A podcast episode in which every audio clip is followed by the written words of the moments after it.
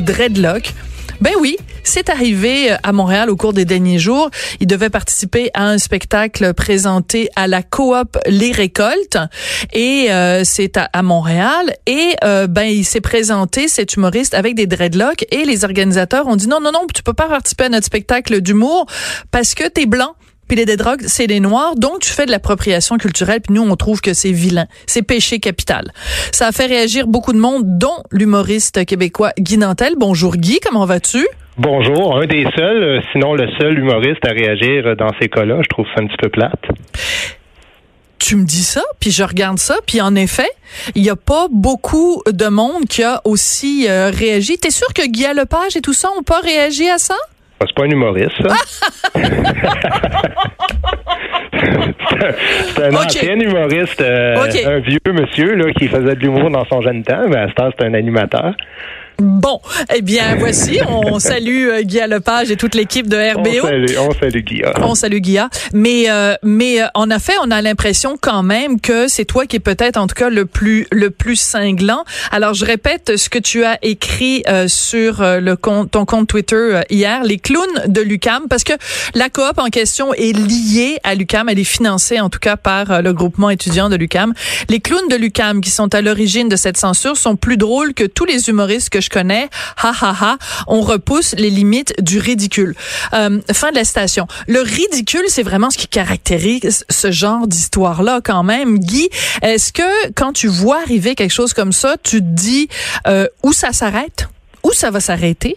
Ben, c'est où ça va s'arrêter? Ça va s'arrêter qui, qui, qui finissent tellement par être grotesques qu'ils vont ils vont se cannibaliser entre eux autres. Mhm. C'est-à-dire que ça devient tellement absurde et ridicule que même entre eux, je voyais sur la page Facebook hier, et là, il y a des gens euh, qui font partie de leur association qui disent Ouais, mais là, ça n'a pas de sens, ça n'a pas rapport, euh, ça va trop loin. Ah, euh, oui. Il y a des immigrants aussi qui disaient Écoute, j'ai pas besoin de vous autres pour me protéger. Euh, moi, tout va bien, parce qu'on s'entend que c'est c'est souvent fait au nom des autres, ces affaires-là, hein, mais c'est pas nécessairement des gens des, des communautés ethniques qui font ces demandes-là, là, comme les accommodements raisonnables et tout ça.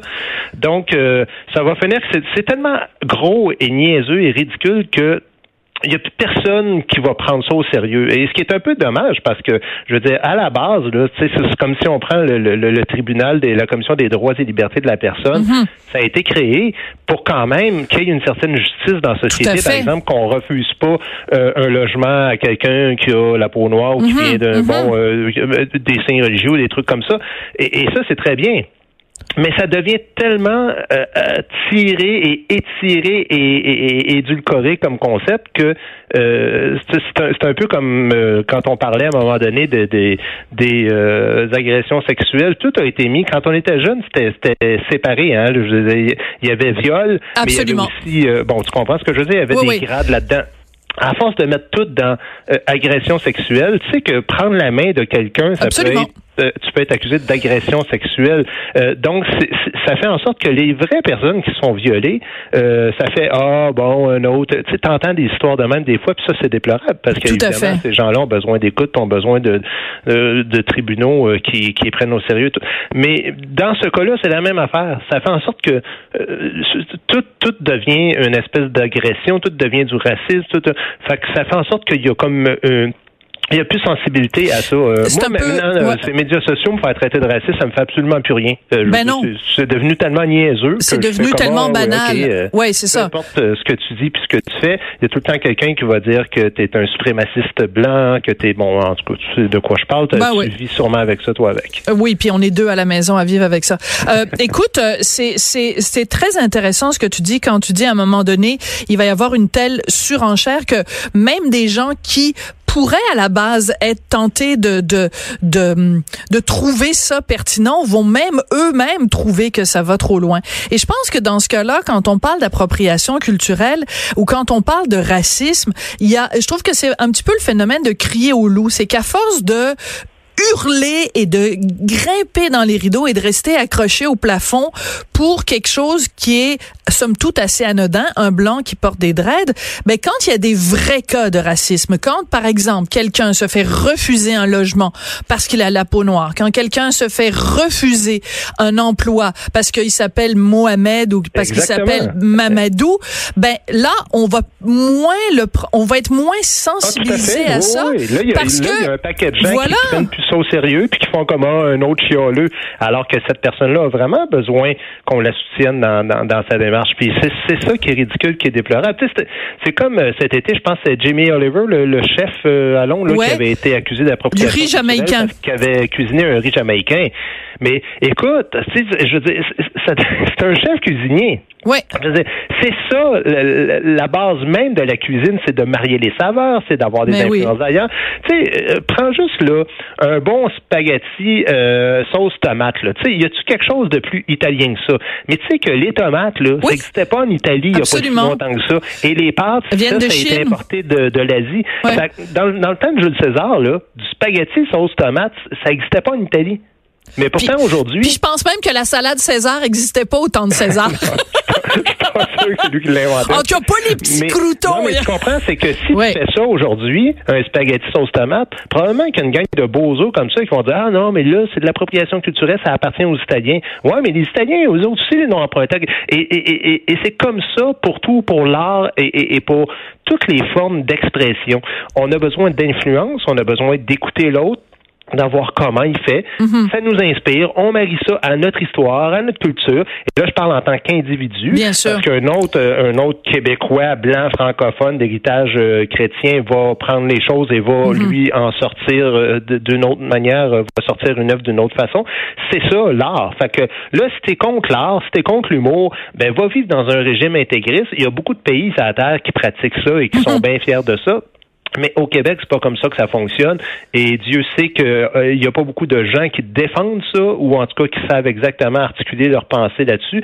Mais moi, euh, ça devient vraiment le combat d'une vie maintenant. Je me dis, écoute. Ah oui, à ce point-là. Ah, tout à fait, mais absolument, parce que tu sais que dans l'histoire, là, les choses peuvent basculer très rapidement. Hein? Oui. Euh, politiquement, je parle. Oui. Alors, quand tu dis que tu en des fais. lois qui vont interdire, euh, par exemple, de se moquer des autres religions, des mm-hmm. autres ethnies ou n'importe quoi, on est passé à un cheveu d'avoir ça tant au fédéral qu'au provincial. Absolument. La motion, euh, je me souviens plus du numéro parce que je peux pas dans les C'est ça. La loi 16 au fédéral, je me trompe pas en tout cas. Et, et donc on est on est hmm. là vraiment au, sur le pas de la porte de, de ça.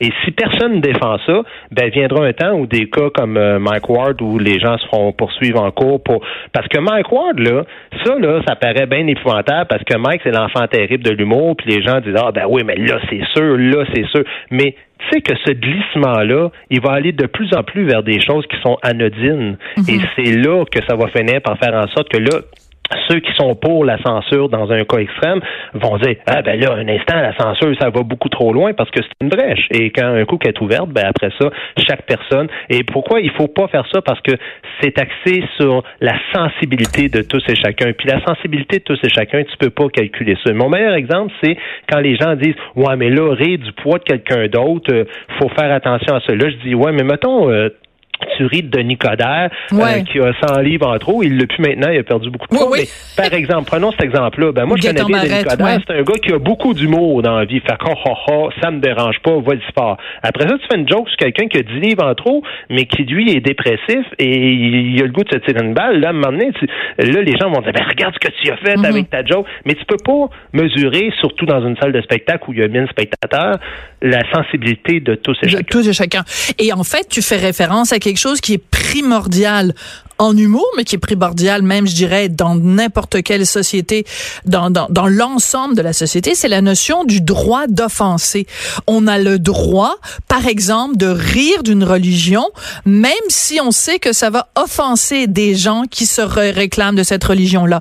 On a le droit de rire d'une idéologie, même si on sait qu'il y a des gens que ça va choquer. C'est la notion de droit du blasphème, le droit d'offenser, mais justement, quand on fait des trucs comme ça, comme la COB, les récoltes, qui, au nom de l'inclusion, fait en fait de l'exclusion. Ben, c'est des petites dérives petite dérive que on se dit ah c'est pas grave.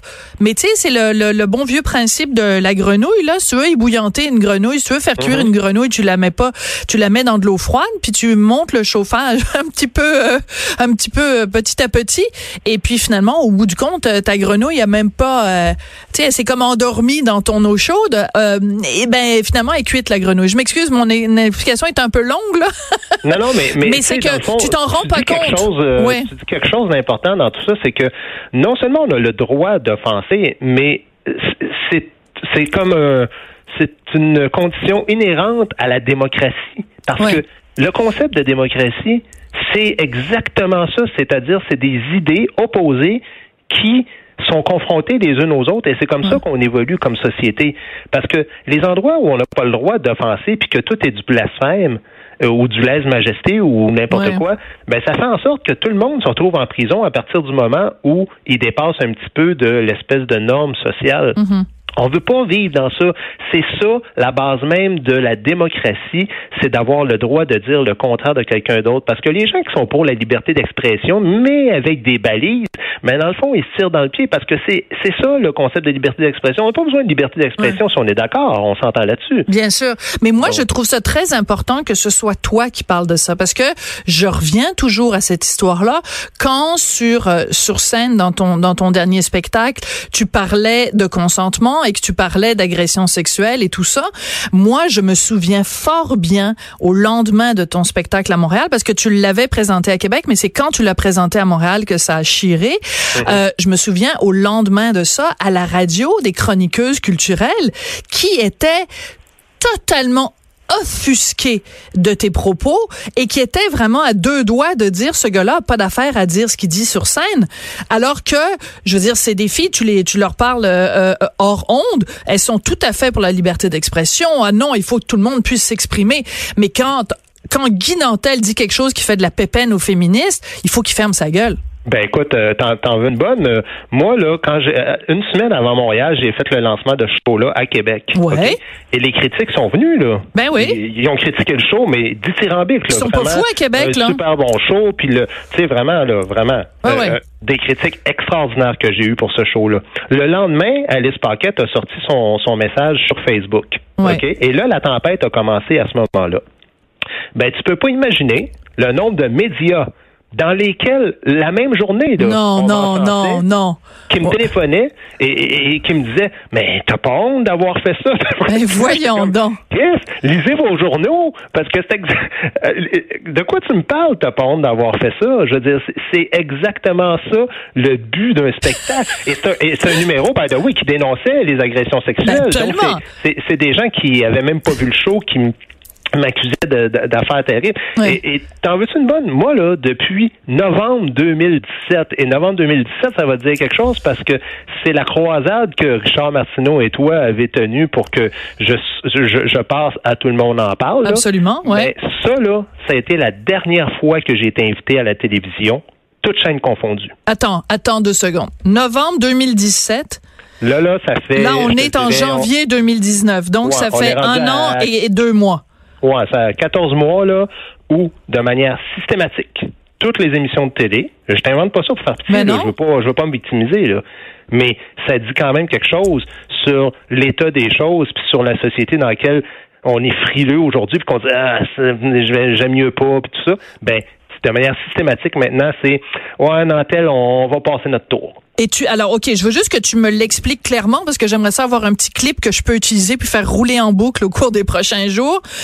Depuis un an et deux mois, tu n'as pas été invité à la télé. Ben, écoute, je, je te mets au défi de trouver une seule entrevue télé que j'ai faite depuis un an et deux mois. J'ai, on m'a dit non à toutes les émissions de télévision, toutes chaînes confondues. La seule entrevue que j'ai faite depuis un an, ça a été à RDS pour parler de ma collection de chandails de hockey. à quel point je suis rendu toxique et dangereux. Tu vas peut-être te faire offrir une chronique chez euh, Jean-Charles Lajoie pour venir parler de hockey. Écoute, j'en reviens pas. Mais comprends-tu à quel point c'est complètement fou parce que euh, de tout temps, les artistes et les artisans des médias ont été les défenseurs, les gens qui portaient le flambeau pour la ben liberté d'expression de tout temps. Mais aujourd'hui, La censure vient de l'intérieur. Et qu'on se comprenne bien, là, c'est pas un complot. Là. Les gens, ils s'appellent pas le lundi matin Ben puis ils disent Hey, on continue de faire chez Guy Nantel. C'est pas de même, ça marche. C'est juste l'espèce de d'état de stress et de nervosité, euh, c'est comme une culture ambiante euh, dans laquelle on baigne présentement de euh, j'aime autant pas être pris d'une manière ou d'une autre dans ce tourbillon là. Puis, Mais j'espère juste que c'est pas parce que tu as dit, tu as fait référence au fait que et Richard et moi, on avait vraiment fait une campagne pour que tu sois invité à tout le monde en parle. En fait, on était complètement scandalisés que alors que tu étais en pleine controverse à l'émission qui s'appelle Tout le monde en parle, euh, il avait choisi d'inviter 10 humoristes pour venir parler du nouveau euh, festival et qu'il t'avait pas invité. C'était pas le fait, il a le droit d'inviter qui veut, hein, c'est une invitation, c'est pas une sommation à comparaître. Mais je trouvais ça étrange que euh, alors que tu étais au cœur de l'actualité qu'il ne t'ait pas invité. Mais là tu es en train de dire que ça ça a été comme le point de départ, ce qui est quand même assez hallucinant parce que euh, ben je veux dire normalement au Québec euh, on est supposé adorer les humoristes puis il y a même des gens qui se plaignent ils allument leur télé puis c'est rendu des humoristes partout tout le temps. Ben les humoristes oui mais Guy Nantel non. J'en ah, reviens ben, pas Guy. je je je te mens pas là, c'est un nom catégorique euh, tout le temps. Des fois, évidemment, c'est à mot couvert. Ouais, on va y penser, on va te rappeler, on va passer un tour, euh, ce, genre de, truc-là. Là. Il n'y a jamais euh, personne qui dit clairement pourquoi et d'où viennent ces réactions-là. Mais c'est pas grave, tu sais, je veux dire, moi, je vends des billets, hein, mes ben sont pleines, puis euh, les affaires fonctionnent bien. Évidemment, j'en vendrais probablement encore plus, puis euh, des affaires iraient financièrement encore mieux si euh, j'avais le vent dans le dos de ce côté-là, médiatiquement parlant. Est-ce que je peux t'aider, Guy? Est-ce que tu veux en non, non, non, non, mais veux-tu, dis-nous, c'est quoi tes prochains billets de spectacle? Hein. Moi, ce que je cherche en vie, là, c'est la justice, c'est la vérité. c'est ça ma quête, moi, comme artiste. Fait que, tu sais, moi, je gagne plus d'argent dans la vie que j'ai besoin pour vivre. Là. Fait que à partir de là que j'en gagne beaucoup, trop, tu m'en enverras. Euh, ben, non, non, mais tu comprends, euh, je fais pas pitié. Euh, mes affaires vont bien. J'ai un public extraordinaire. Puis je remercie non seulement le public qui vient voir le show, mais je remercie aussi les diffuseurs de salles de spectacle qui se sont tenus debout parce hmm. qu'il y a au moins deux villes qui ont vraiment reçu des pressions là, pour faire en sorte que les gens des groupes de féministe et tout ça qui disait euh, on va faire des manifestations si vous recevez Guy Nantel dans votre salle de spectacle. Oh, ouais, Et il n'y a pas un diffuseur qui a reculé. Et ça, là, moi, j'ai fait comme wow, chapeau, félicitations de vous être tenu debout. Mais ça a quand même fait en sorte que pendant, euh, je te dirais, peut-être euh, environ deux, trois semaines, j'avais des agents de sécurité puis des fois mm. armés qui étaient dans les coulisses pendant le, spectacle. Mm. Hein?